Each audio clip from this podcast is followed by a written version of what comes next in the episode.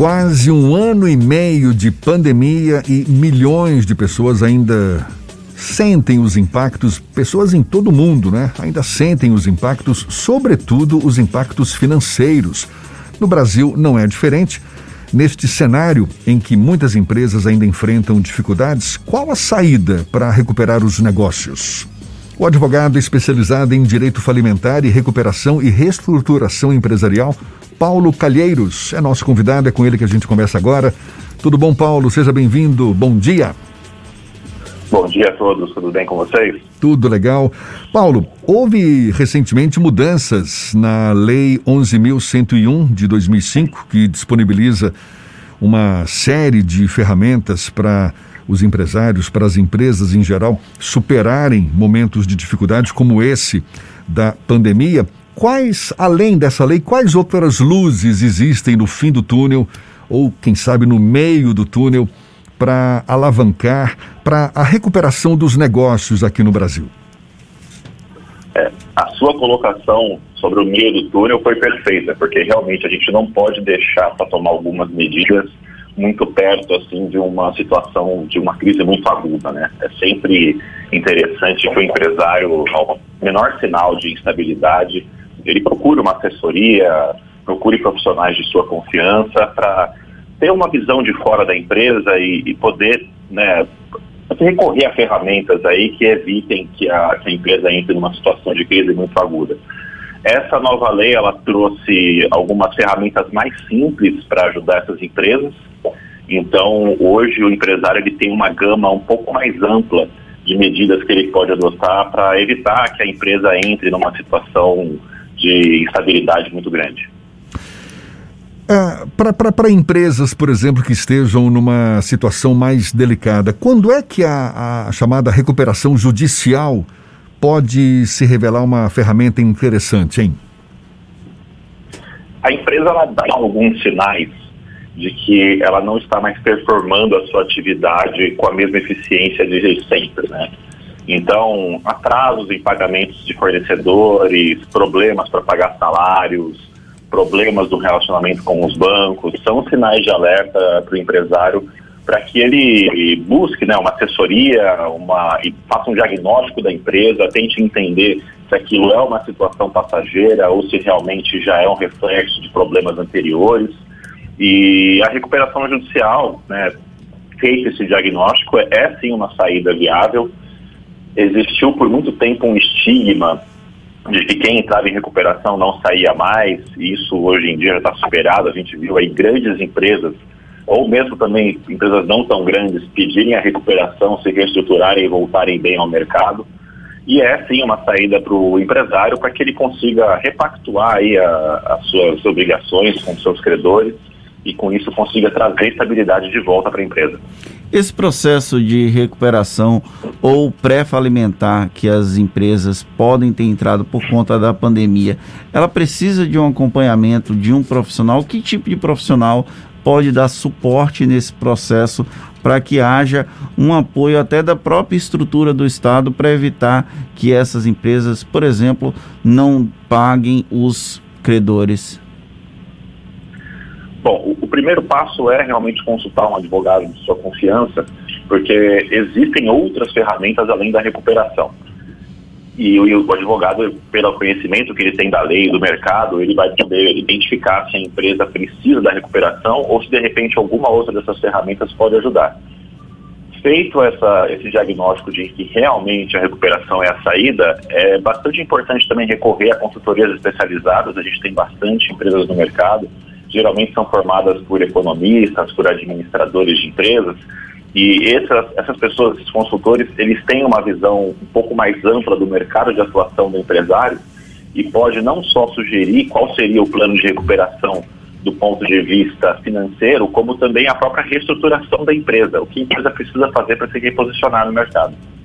Você acredita que a pandemia de alguma forma acelerou esse processo de busca por profissionais nesse sentido ou as empresas ainda não sentiram os efeitos da pandemia ao ponto de entrarem nessa fase pré-falimentar ou de busca por recuperação judicial? Olha, o que eu tenho visto do mercado é que as empresas, de fato, elas perceberam que é importante recorrer a, a esse auxílio, de que essa é uma ferramenta que a empresa tem que ter no radar, de que talvez ela precise recorrer a ela, mas como a gente ainda não vê um horizonte muito claro do que vai acontecer aí no, no próximo semestre, o quanto que o mercado vai se recuperar, o quanto que a economia vai estar ativa quando a gente superar essa fase de pior contágio do vírus, então você não tem ainda as empresas tomando tanto a decisão de pedir ou não a recuperação ou de recorrer a uma outra ferramenta. Mas eu acredito que essa é uma demanda represada e que assim que a gente tiver um pouco mais de estabilidade no contexto econômico, político aqui no país, a gente deve ter sim um número bem relevante de empresas se socorrendo ou da recuperação ou de outras ferramentas. Paulo, essa essa opção de, de recuperação judicial vale também para as pequenas, para as microempresas, para os microempreendedores individuais que também estão passando por dificuldades? O que, que você sugere para esses pequenos empresários que estão com dificuldade para saírem dessa situação? Se a gente olhar a lei, ela não só diz que ela é aplicável a toda e qualquer empresa, como ela também possui um capítulo específico destinado às micro e pequenas empresas. Mas se a gente olhar para o mercado, a gente vê que não é comum essas empresas recorrerem à recuperação, porque é um processo bastante complexo, é um processo demorado e não deixa de ser também um processo caro. Então, nem sempre para a empresa acaba sendo a melhor saída, especialmente se a gente está falando de uma empresa de menor porte.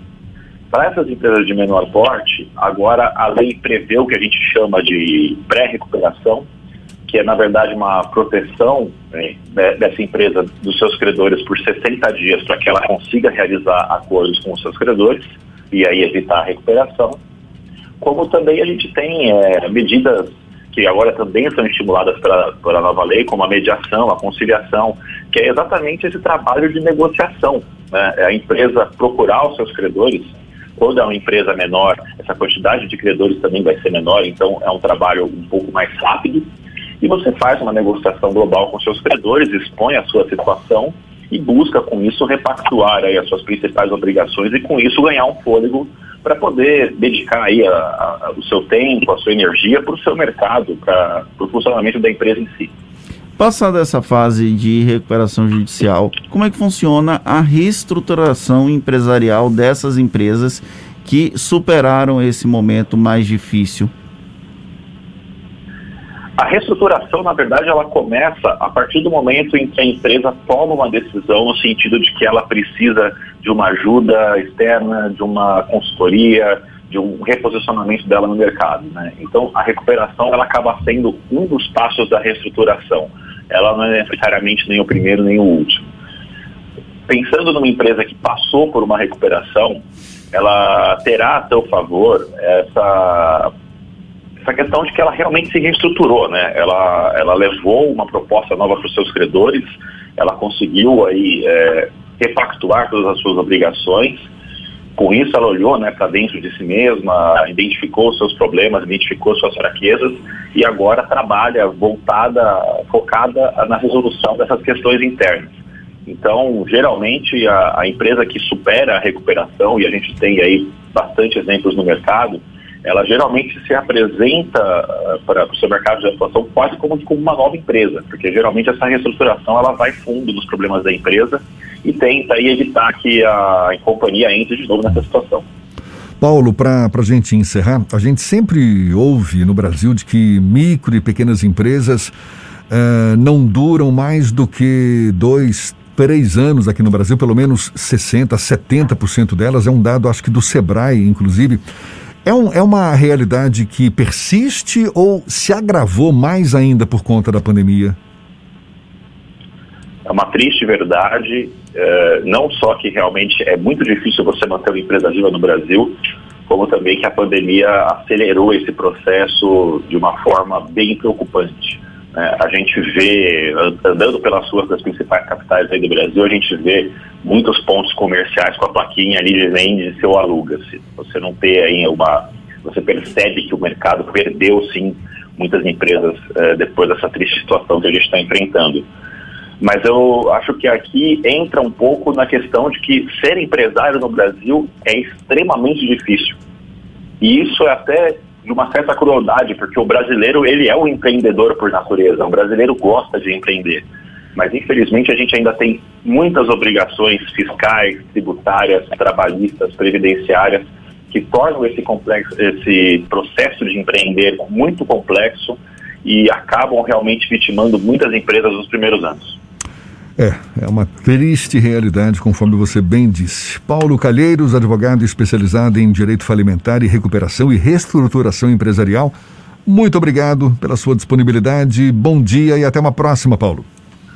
Eu que agradeço, um bom dia, um grande abraço a todos. Agora, 8h46 na Tarde FM.